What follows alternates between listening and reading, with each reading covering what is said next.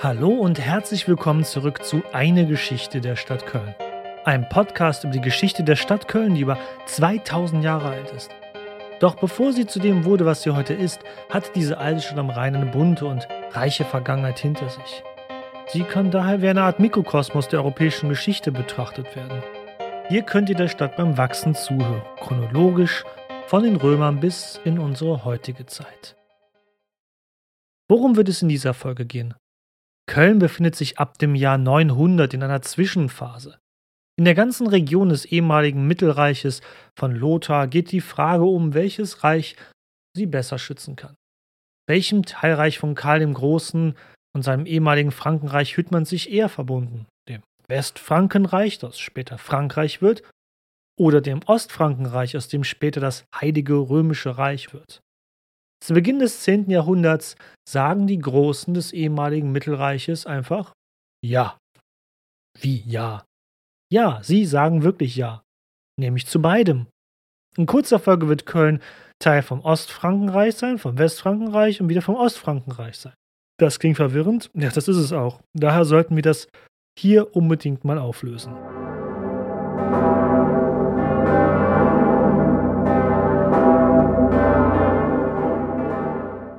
Doch zuerst etwas anderem. Die letzte Folge hatte ich ja Sancta Colonia genannt, das heilige Köln.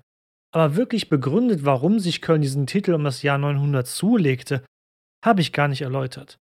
Sorry, war wohl etwas verpeilt ähm, während der Aufnahme. Genau wie sogenannte Internethistoriker, die ihren Abschluss auf der Google-Suche-Universität gemacht haben, sich die Nase über den Begriff Heiliges Römisches Reich rümpfen traf dieser Begriff des heiligen Kölns durchaus im Verständnis der Menschen zu dieser Zeit auf Köln zu. Dass Köln sich heilig nannte, hieß nicht, dass der liebe Herrgott persönlich in der Stadt verweilte oder Engel in der Stadt über in den Straßen, Gassen und Plätzen sang oder hier gar Milch und Honig flossen. Es floss zwar so einiges durch die Straßen Kölns, aber das war wohl eher Unrat und Dreck. Der Historiker und ehemalige Professor der Uni Bonn und zuvor Köln, Manfred Groten, hat es in seinem Buch Die deutsche Stadt im Mittelalter mit dem Attribut heilig, finde ich, perfekt ausgedrückt. Daher hier ein direktes Zitat aus seinem Buch aus dem Kapitel Die frühmittelalterliche Bischofsstadt.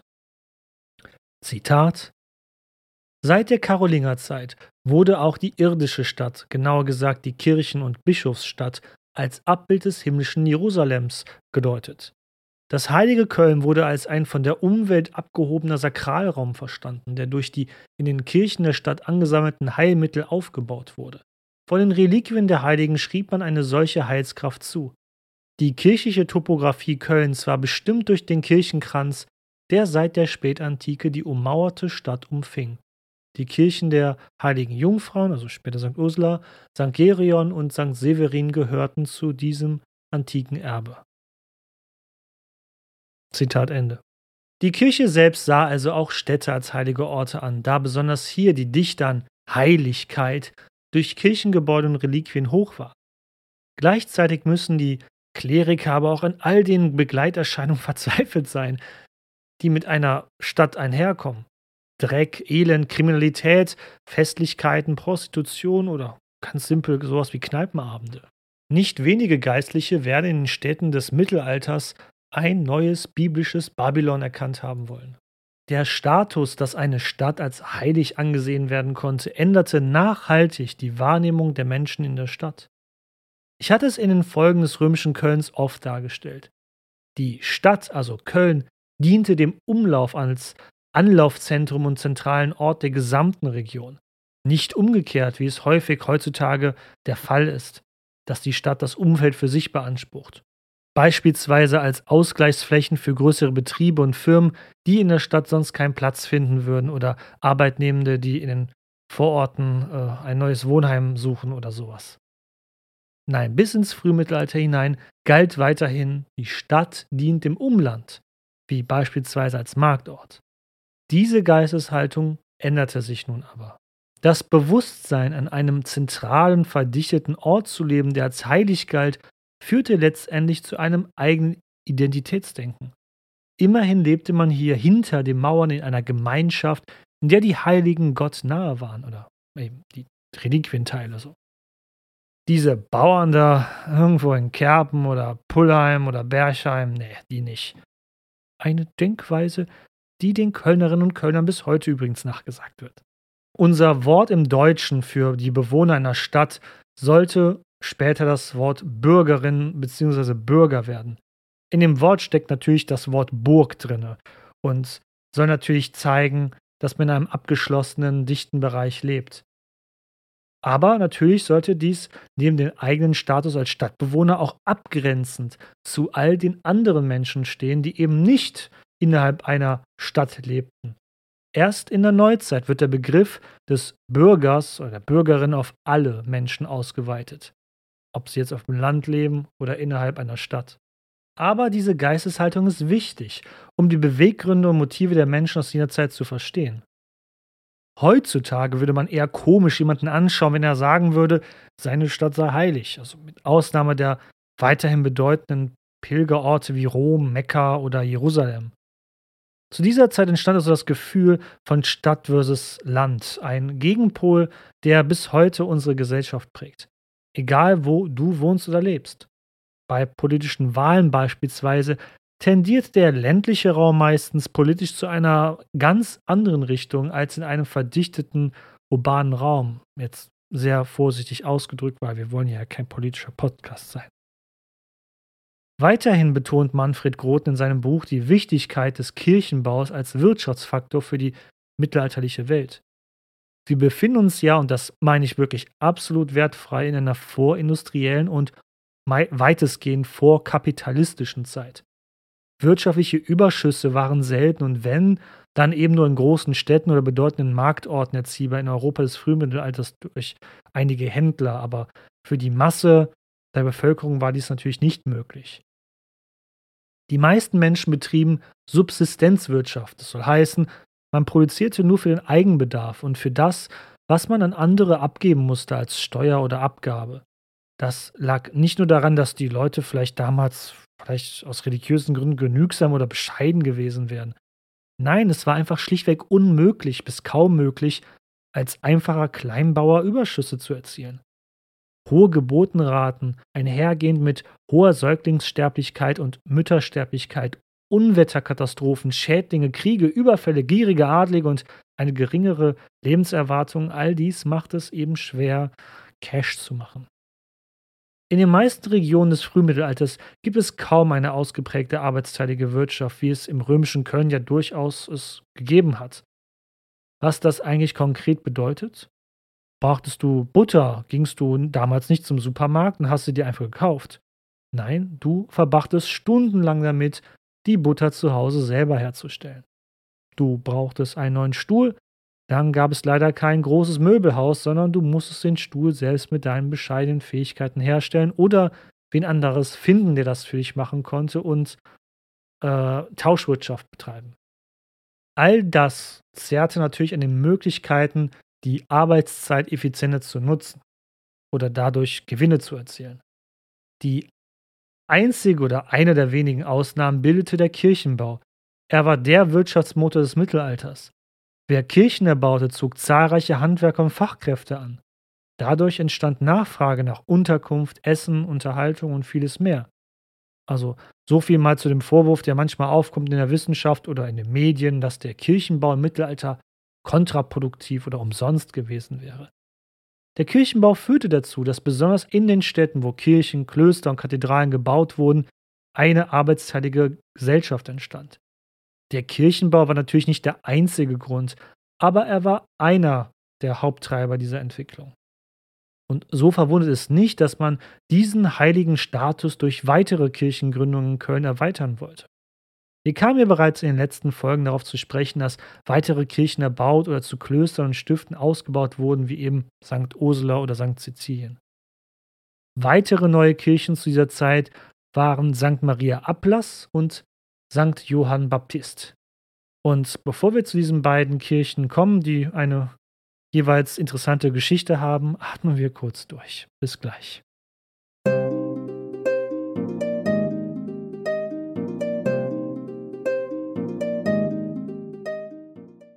Zuerst zu St. Maria Ablass. Sie wurde im Jahr 927 erstmal erwähnt. Erbaut wurde sie vielleicht, also natürlich wurde sie einige Jahre zuvor erbaut. Ihr Name St. Maria Ablass rührt daher, dass hier die Ablässe am Palmsonntag verkündet wurden. Und wie muss man sich das genau vorstellen? Jedes Mal an Ostern, am Palmsonntag, zog eine Prozession mit dem Kölner Erzbischof an der Spitze durch die Stadt. Startpunkt war natürlich der alte Dom, der Vorgängerbau unseres heutigen Doms. Und das Ziel war St. Gerion, die große, schöne Basilika, die wir schon zahlreich hier behandelt haben. St. Gerion lag ja damals noch außerhalb der Stadt. Und eine Station auf dem Rückweg dieser Prozession zurück zum alten Dom, nahe St. Ursulat, war eben jene Kirche St. Maria Ablass. Hier wurde auf dem Rückweg die Vergebung der Sünden durch den Erzbischof von Köln verkündet, für alle Anwesenden. Ziemlich praktisch eigentlich. Warum machen wir das eigentlich nicht mehr? St. Maria Ablass war eine dreischiffige Basilika, die im Westen einen Vierecksturm hatte und in der nördlichen Vorstadt Kölns stand, was man auch Niederich nannte, nahe der Kirche und eben dem Kloster von St. Ursula, wie erwähnt. Von dem einstigen Kirchenbau ist noch kaum etwas übrig. Im Jahr 1808 wurde die Kirche wie viele andere Pfarrkirchen in der Franzosenzeit Kölns abgerissen. Nur ein ehemaliger Anbau der Kirche ist noch übrig und wird heutzutage von der russisch-orthodoxen Gemeinde als Heilige Konstantin und Helena Kirche benutzt. Übrigens, wer diesen Podcast schon länger hört, der weiß, dass diese beiden Personen sehr wichtig für Kölns Geschichte waren. Die andere Kirche, St. Johann Baptist, ist eine weitere Pfarrkirche, die nahe dem Klosterstift, also eher dem Stift St. Severin damals im südlichen Vorort von Köln, genannt Oversburg, im Gegensatz zum nördlichen Vorort Niederich, existierte. St. Johann Baptist wird rund 20 Jahre nach St. Maria Ablass im Jahr 948 erbaut.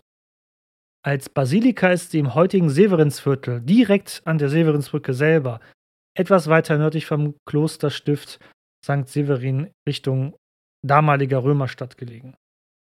St. Johann Baptist existiert heute noch, wurde aber im Zweiten Weltkrieg fast vollständig zerstört. Der Chor und der Turm wurden bis aufs Fundament zerbombt, Lediglich ein Teil des Seitenschiffs und des Mittelschiffs blieben erhalten. Sie wurden ganz im Geiste des deutschen Nachkriegskirchenbaus im Backstein wiedererbaut in den 1960ern und finde, sie hat wirklich ihren eigenen Charme. Dieser Kirchenbau in Köln ist aber heutzutage wirklich sehr berühmt, jedenfalls bei denen, die nicht äh, jünger als 15 Jahre sind. Oder sagen wir eher, der Kirchenturm dieser Kirche ist berühmt. Denn dieser 44 Meter hohe Turm neigte sich im Jahr 2004 um ganze sage und schreibe 77 Zentimeter Richtung Westen. Ursache der Schräglage des Kirchturms war der zur gleichen Zeit stattfindende U-Bahn-Bau unter dem Severinsviertel, der Bau der Nord-Süd-Bahn, der ja leider später noch ähm, größere Schäden verursachte. Aber lassen wir das. Schnell wurden Stützen herangeschafft, um den Kirchturm zu retten, was glücklicherweise auch gelang. Die Kölner Verkehrsbetriebe mussten eine Million Euro aufwenden, um die Sache wieder gerade zu biegen. Oh, sorry, der Witz musste sein. Also im wahrsten Sinne des Wortes äh, gerade zu biegen. Als ich im Kölner Schull- und Fädelszug, dem Karnevalszug der Schülerinnen und Schüler, mitging, war mir jedes Mal wirklich etwas mulmig, wenn wir daran vorbeiliefen. Ich glaube, das war ja ein paar Jahre. Auf jeden Fall ein Karnevalszug erinnere ich mich dran, dass wir da vorbeigegangen sind und dieser Kirchturm in unsere Richtung, ja, geneigt war. Aber zum Glück, der Turm ist ja inzwischen wieder gerade. Das war also quasi ein Nachtrag zur letzten Folge über Sancta Colonia, dem heiligen Köln, in der Länge einer Viertelstunde. Aber wie erging es denn der Stadt Köln im politischen Sinne? Also auf der größeren Ebene, der Geschichte des Frankenreiches. Das schauen wir uns mal genauer an.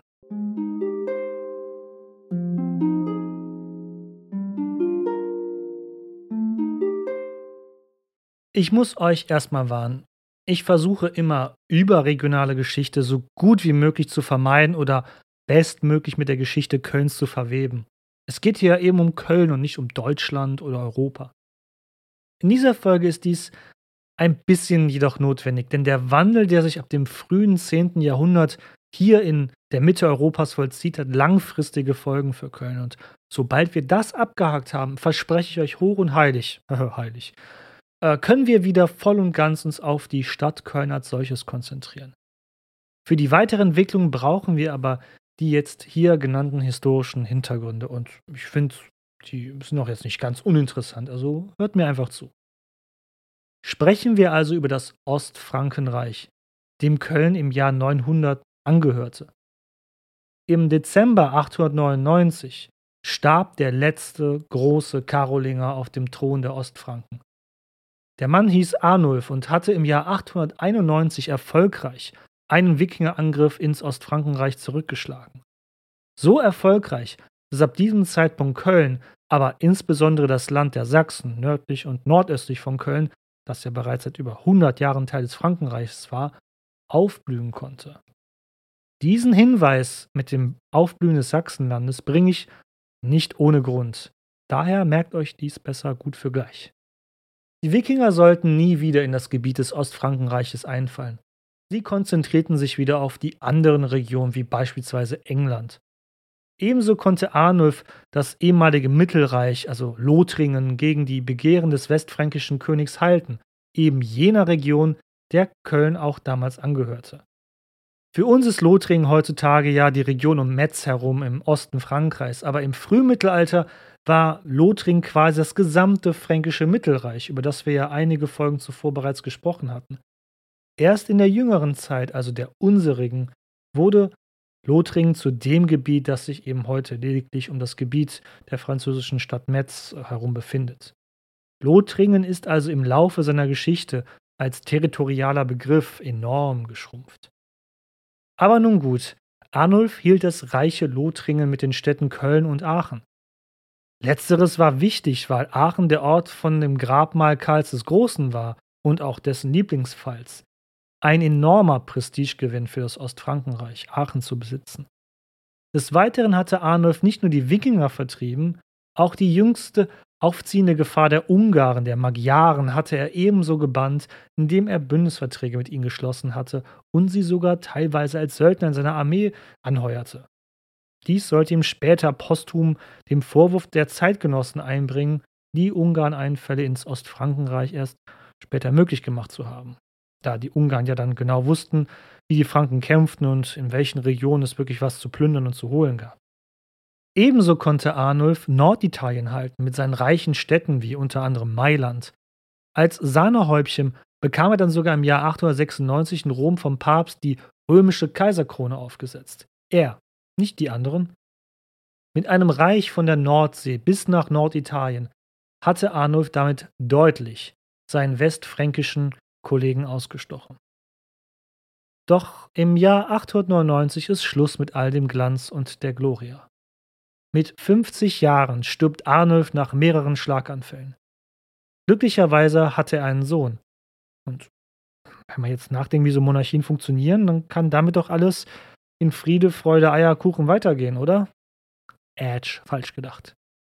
Obwohl aus mittelalterlicher Perspektive schon steinalt mit 50 Jahren, war Arnulfs Sohn, genannt Ludwig, erst sechs Jahre alt.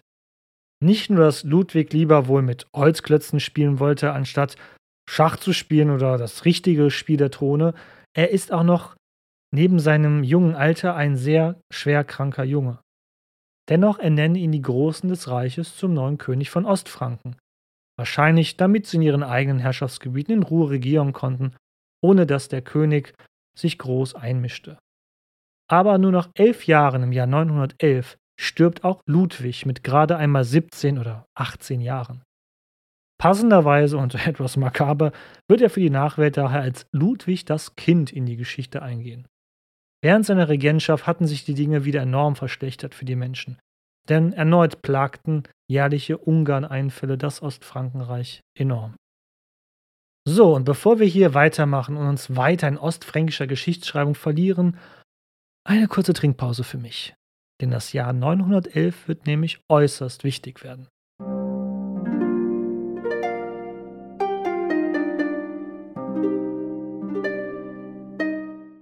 Wie eingangs erwähnt, ich will mich eigentlich nicht zu sehr in fränkischer Reichsgeschichte verlieren. Ich hoffe daher, dass ihr mir glaubt, dass ich euch bisher weitestgehend davon verschont habe, beziehungsweise dass ich das alles hier auch sehr vereinfacht darstellen werde. Aber wir müssen noch ein bisschen weitermachen. Wir sind nun im Jahr 911 angelangt, einem Schicksalsjahr. Denn Ludwigs Papa Kaiser Arnulf hatte ja nur einen Sohn gehabt. Jetzt war der Sohnemann aber ebenfalls tot. Verheiratet war er nicht gewesen. Damit hatte er auch keinen legitimen Erben zeugen können. Hm, wie auch als Kind, ne? Damit war die Linie der Karolinger, die seit Pippin dem Jüngeren im Jahr 751 die Könige des Frankenreiches und der jeweiligen Nachfolgereiche im West-, Ost- und Mittelreich gestellt hatten, ausgestorben. Nun zumindest hier im Ostfrankenreich. Denn in Westfranken regierte wieder ein Karolinger als König der Westfranken. Dieser hieß Karl III. oder Karl der Einfältige. Und ey, frag mich nicht, wie diese Geschichtsschreiber immer auf diese Beinamen kamen. Mit König Karl III. vom Westfranken war die Lage natürlich, also glaube ich, dass sie klar war, oder? Er war der nächstbeste und ranggleichste Karolinger, der verfügbar war. Ob daraus wirklich eine Logik entstand, dass das Westfrankenreich das Gebiet des Ostfrankenreiches übernehmen sollte, ist mir persönlich jetzt nicht bekannt. Asche auf mein Haupt, aber es wäre doch ein logischer Schritt gewesen, oder? Es wär, war ja schon in der Vergangenheit dazu gekommen, dass es wieder Reichsvereinigungen gegeben hatte, wenn eine Linie ausgestorben ist. Doch es sollte hierbei ganz anders kommen. Und um zu verstehen, warum es jetzt zu den Ereignissen kommt, die ich gleich anführen werde, müssen wir noch mal einmal einen Schritt zurückwagen. Denn in den elf Jahren, in denen Ludwig das Kind regiert hatte, hatte er Folgendes kaum getan. Regiert. Ludwig war viel zu jung und insbesondere viel zu krank, um eine eigene effektive Regierung aufzubauen. So zerfiel die Zentralgewalt des ostfränkischen Königstums in dieser Zeit rapide. Es lag nun an den regionalen und lokalen Herrschern, die Probleme und Herausforderungen des Reiches zu lösen. Das verhalf ihnen, zu großer Macht zu kommen, insbesondere den sogenannten Herzögen, die wir schon mal angeschnitten hatten. Und eines sollten wir nicht vergessen. Ostfränkisches Reich hin oder her. Die Franken waren ja nur eine Volksgruppe quasi in diesem Vielvölkerreich, was sich Ostfrankenreich nannte. Ebenso lebten hier die uns bereits bekannten Alemannen oder, wie man sie von nun an im Frühmittelalter eher nannte, die Schwaben. Ja genau, jener Teil des heutigen Südwestdeutschlands mit hervorragendem Essen wie Spätzle, Maultaschen und Zwiebelrostbraten und bekannt für ihre Knausigkeit und Ordentlichkeit. Sorry für die Stereotypen. Ebenso lebten die Sachsen in diesem Reich. Für über 100 Jahren, dem Frankenreich einverleibt durch Karl dem Großen, hatten Karl und seine Nachfolger die sächsische Elite, die zwischen Ruhr, Elbe und Saale residierte, nach der erfolgreichen Eroberung und Christianisierung in Amt und Würden gelassen. Seit dem Ende der Wikingereinfälle war Sachsen aufgeblüht und stellte einen wichtigen Grundpfeiler des Ostfrankenreiches dar. Ebenso erging es den Bayern im Südosten des Reiches.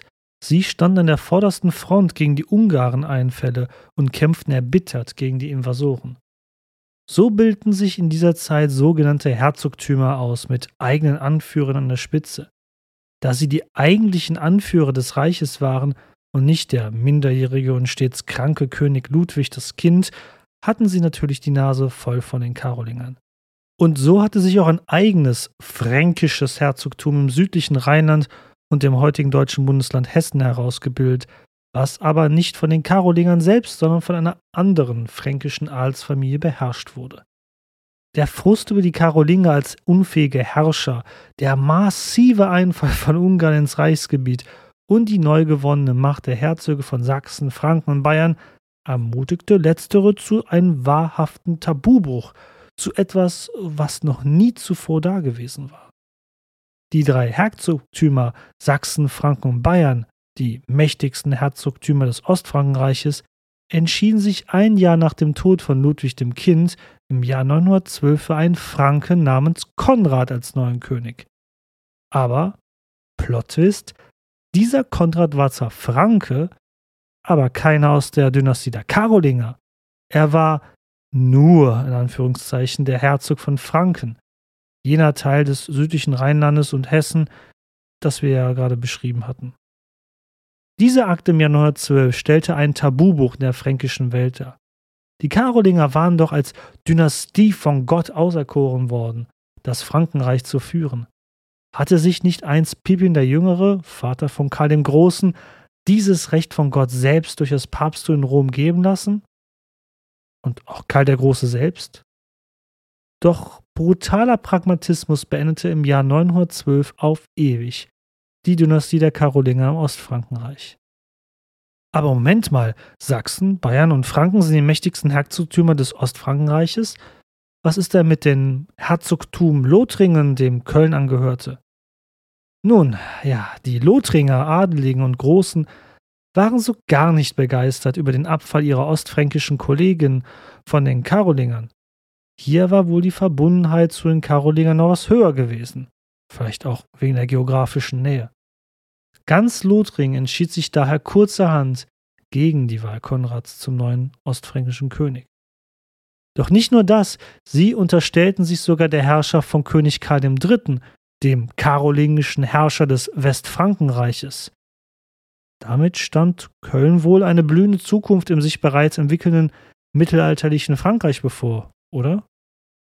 Hm, aber warum rede ich dann hier als Kölner Deutsch mit euch und nicht Französisch? Alors pourquoi je ne parle pas français? Ihr merkt, Französisch hatte ich nie in der Schule. Ich habe Latein gewählt. Aber gut, warum wir heute keine Franzosen sind in Köln, dazu kommen wir gleich.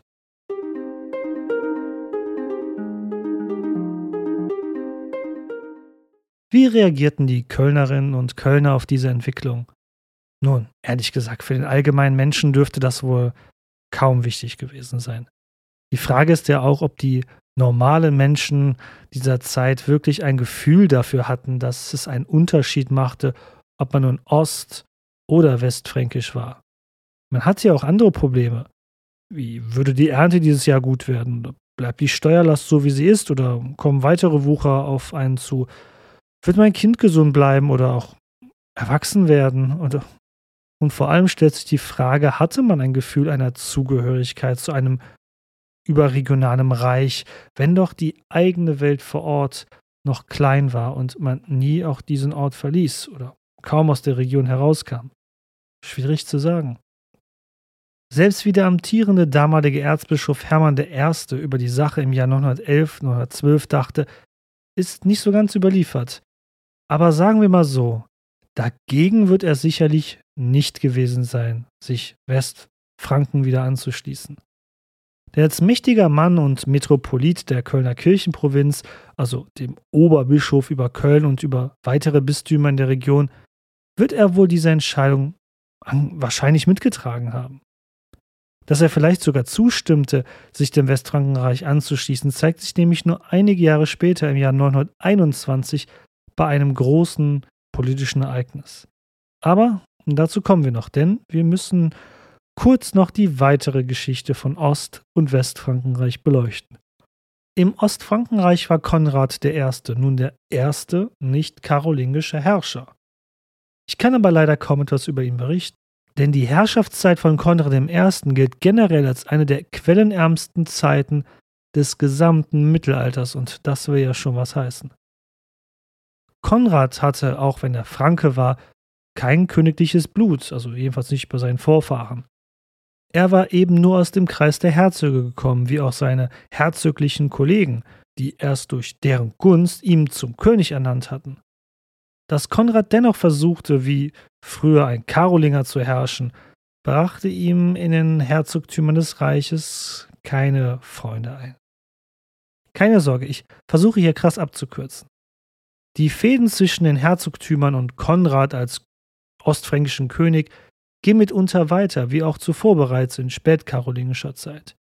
Die Ungarn fallen weiterhin zwischen 912 und 917 viermal ins Ostfrankenreich ein und der König tut nix. Wieder waren die einzelnen Herzogtümer des Ostfrankenreiches auf sich allein gestellt, so wie zu Zeiten von Ludwig dem Kind. Dadurch schrumpfte Konrads faktische königliche Machtausübung auf sein fränkisches Stammesgebiet zurück. Wäre das nicht genug, plagte Konrad ab 916 eine Krankheit, die ihm immer näher an den Tod brachte, eine nicht weiter bekannte Krankheit, die er sich durch eine Verwundung auf einem Feldzug gegen den bayerischen Herzog zugezogen haben soll.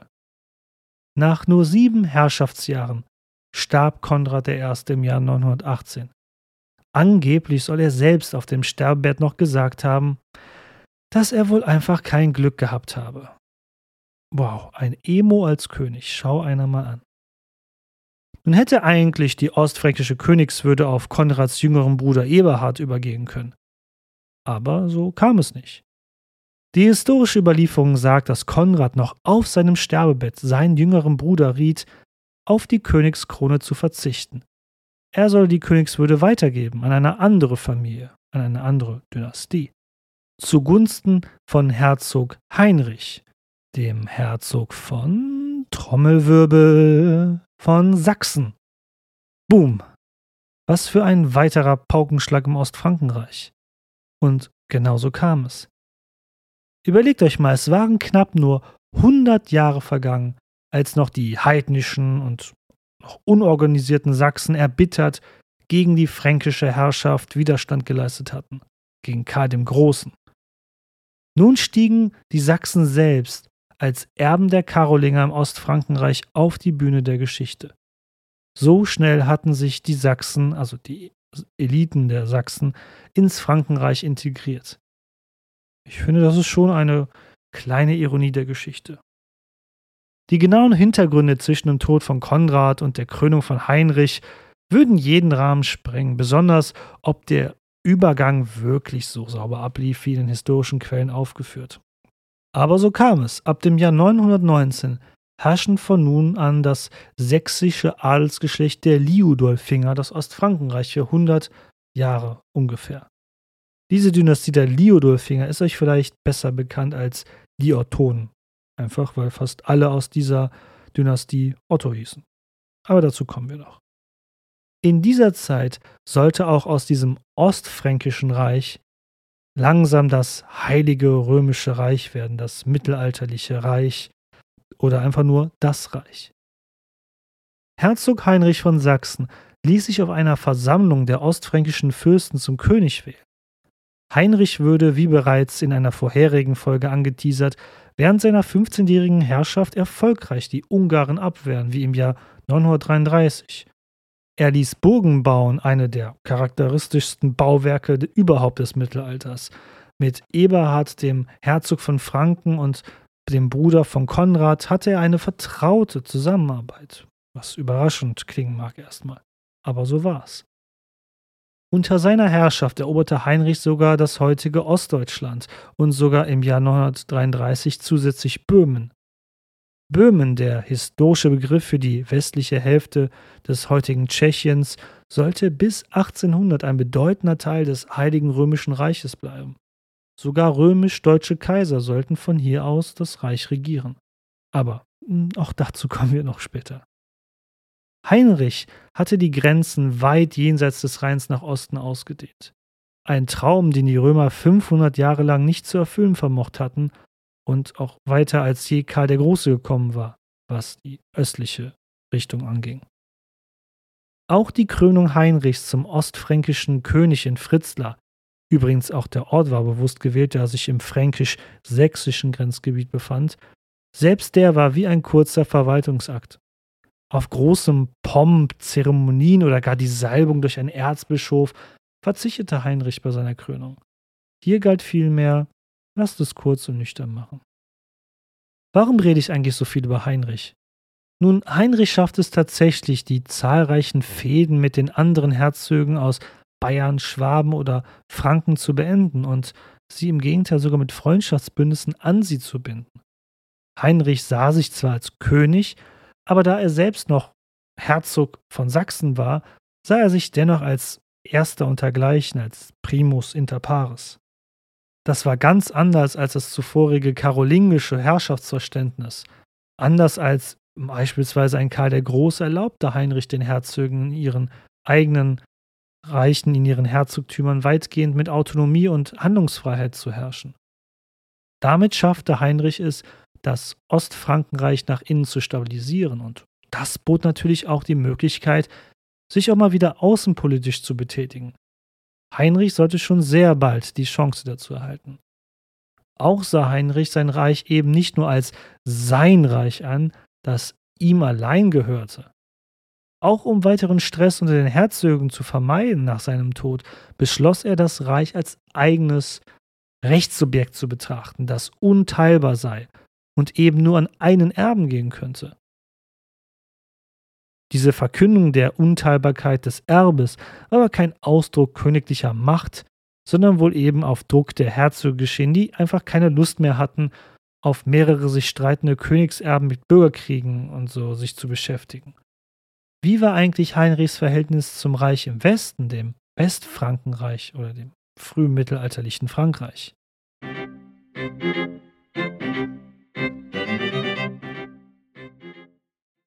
Gleich zu Beginn seiner Herrschaft hatte Heinrich den Ausgleich mit dem Westfrankenreich gesucht, dem späteren Frankreich, dem ja auch Köln zu dieser Zeit angehörte. Wenn Heinrich Slawen und Ungarn im Osten und Südosten seines Reiches bekämpfen wollte und auch innerlich seine Herrschaft festigen wollte, brauchte er im Westen an der Grenze seines Reiches Ruhe und Frieden. So kam es im Jahr 921 zu einem historischen Treffen auf dem Rhein. Ja, nicht am Rhein, sondern auf dem Rhein. Mit einem Boot, was direkt mitten auf dem Rhein geankert war, bei Bonn. Übrigens, treuen Zuhörern dieses Podcasts wohl bekannt auch als ehemaliges römisches Militärlager. Dieses Treffen und seine Aufmachung sollten die Gleichrangigkeit der beiden Könige verdeutlichen. Schließlich traf man sich direkt auf der Grenze beider Reiche, hier in der Strohmitte. Live dabei war natürlich auch der Kölner Erzbischof Hermann I., der als Begleiter, Berater und Zeuge für den westfränkischen König bei diesem Treffen beiwohnte. In diesem Jahr 921 einigten sich die beiden Könige auf den Vertrag von Bonn. Und was genau beinhaltet der Vertrag? Nun, schlichtweg, dass man Freundschaft schloss.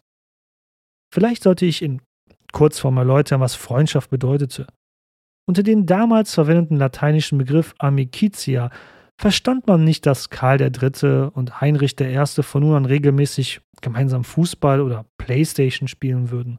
Nein, Freundschaftsbündnisse, die Heinrich schloss, ob mit dem König der Westfranken oder anderen Herzögen innerhalb seines Reiches, bedeuteten stets die Anerkennung der Herrschaft des anderen in allen politischen und rechtlichen Bereichen. In der Welt des Mittelalters waren solche Zeremonien und Treffen äußerst wichtig. Ihr müsst bedenken, dass die Adeligen dieser Zeit alle sich weitestgehend in einer illiteraten Umwelt sich befanden. Solch öffentliche zur Schaustellung war äußerst wichtig. Damit äh, hätte eigentlich doch alles gut sein können, oder?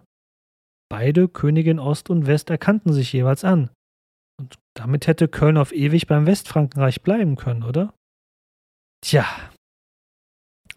Anders als bei seinen Herzögen in seinem eigenen Reich hat Heinrich die Freundschaft zu Karl III. nicht ganz so ernst genommen. Denn nur ein Jahr später, im Jahr 922, brechen im Westfrankenreich wieder Bürgerkriege aus.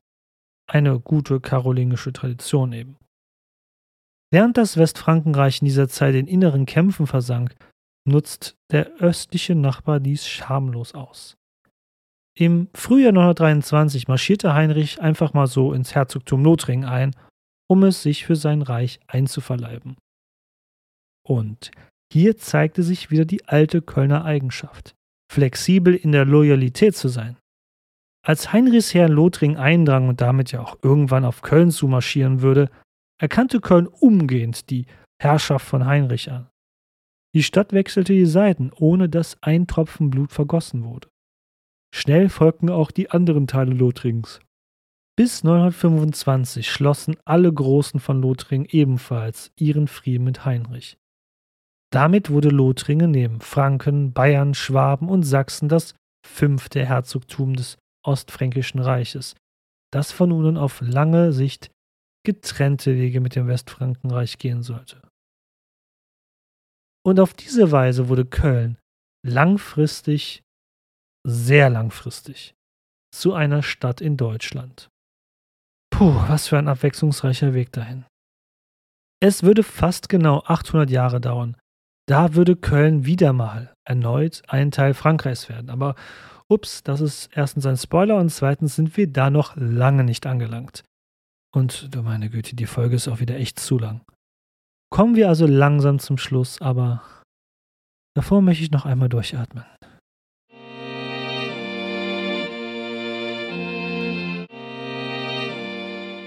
Mit dem Titel dieser Folge habe ich eine provokante These in den Raum gestellt. Sie basiert auf einem Buchtitel vom Historiker Hans K. Schulze, einst Professor an der Universität Marburg. Das Buch mag zwar etwas älter bereits sein, wahrscheinlich ist es auch an einigen Stellen vielleicht schon wissenschaftlich überholt, was völlig natürlich ist nach fast rund 40 Jahren seit Veröffentlichung. Auch der Autor selbst ist im Jahr 2013 leider bereits verstorben. Aber ich finde das Buch immer noch sehr gut zu lesen. Es beschreibt in meinen Augen sehr anschaulich, wie der Übergang zwischen Römerzeit und dem Mittelalter in Europa vonstatten ging. Denn ein Gründungsdatum für Deutschland, wie es vielleicht die USA oder Staaten haben, die von einer einstigen Kolonialmacht unabhängig wurden, also auf den Tag genau, hat das Land der Deutschen eben nicht. Und es findet sich auch kein Gründungsdatum Deutschlands hier im Frühmittelalter. Vielmehr entwickelt sich aus der ostfränkischen Identität langfristig eine neue, multiethnisch und auch religiöse Identität im Mittelalter. Gemeinsam mit Flamen, Wallonen, Tschechen, Slowaken, Italienern, Niederländern, Slawen, Sorben, Polen, Franzosen, Luxemburgern, Schweizern und Düsseldorfern. Eben das, was wir als Heiliges Römisches Reich kennen in der Öffentlichkeit, wobei die meisten Menschen dieser Zeit es einfach nur als das Reich kannten. Ähm, ich hoffe, ihr habt das mit Düsseldorf ähm, kapiert, dass das nur ein Scherz ist, hoffentlich. Belassen wir es doch für heute. In der nächsten Folge wird die Bischofsherrschaft in Köln ihren bisherigen Höhepunkt erreichen. Als das damalige Mittelkönigreich, auch Lotharingisches Reich genannt, ins Ostfrankenreich wieder zurück einverleibt wurde, wurde es von einem ehemaligen eigenen Königreich zu einem Herzogtum quasi degradiert. Dennoch war der Titelträger des Herzogs von Lothringen ein wichtiger und mächtiger Herrscher im Ostfrankenreich. Da kann man als ostfränkischer König bzw. Kaiser des Heiligen Römischen Reiches nur einen auf diesen Posten setzen, dem man auch völlig vertraut. Dieser jemand sollte ein Mann namens Bruno sein in den 950er Jahren. Der Bruder des ostfränkischen Königs Otto I. Doch nicht nur das. Bruno sollte nicht nur Herzog von Lothringen werden, er wurde gleichzeitig auch Erzbischof von Köln. Also freut euch auf die nächste Folge, die wieder ein bisschen eine biografische Folge sein wird. Aber glaubt mir, der Bruno, der hat das absolut verdient. Denn die Machtkonzentration von geistlicher und weltlicher Macht, die Bruno zu Lebzeiten vereinen sollte und auch an seine Nachfolger vererben sollte, sollte Köln auf einige Jahrhunderte hinaus nachhaltig prägen und vielleicht auch bis heute. Ich freue mich also, wenn ihr dann wieder einschaltet, wenn wir uns einem der bedeutendsten mittelalterlichen Erzbischöfe Kölns widmen, Bruno I. Kommen wir also zum Unterstütze deinen Lieblingspodcast über die Geschichte Kölns Teil. Abonniert und bewertet diesen Kanal, wo dies möglich ist, damit auch andere in die Genuss meiner Stimme und der Geschichte dieser Stadt kommen. Wie beispielsweise auf Apple Podcasts und auch neuerdings auf Spotify, glaube ich. Folgt mir auf Social Media wie Instagram, Facebook, Twitter oder auch TikTok. Dort bin ich als History of Cologne Podcast oder History of Cologne zu finden. Auf meiner Homepage habe ich immer Bilder und Hintergrundinfos zu jeder einzelnen Folge samt interaktiver Stadtkarte, wo ihr sehen könnt, wo Orte und Gebäude etc. zu finden sind im heutigen Stadtbild Kölns. Und in meinem Linktree in den Show Notes findet ihr des Weiteren andere Wege, wie ihr diesen Podcast meine Ein-Mensch-Show, mein Hobby am Abend und am Wochenende, wie jetzt diesen Samstagabend hier gerade, wo ich es aufnehme, auch noch weiter unterstützen könnt. Schaut doch gerne mal rein. Ich würde mich sehr freuen. Also bis zum nächsten Mal. Ich hoffe, wir hören uns bald wieder und Marit Jod.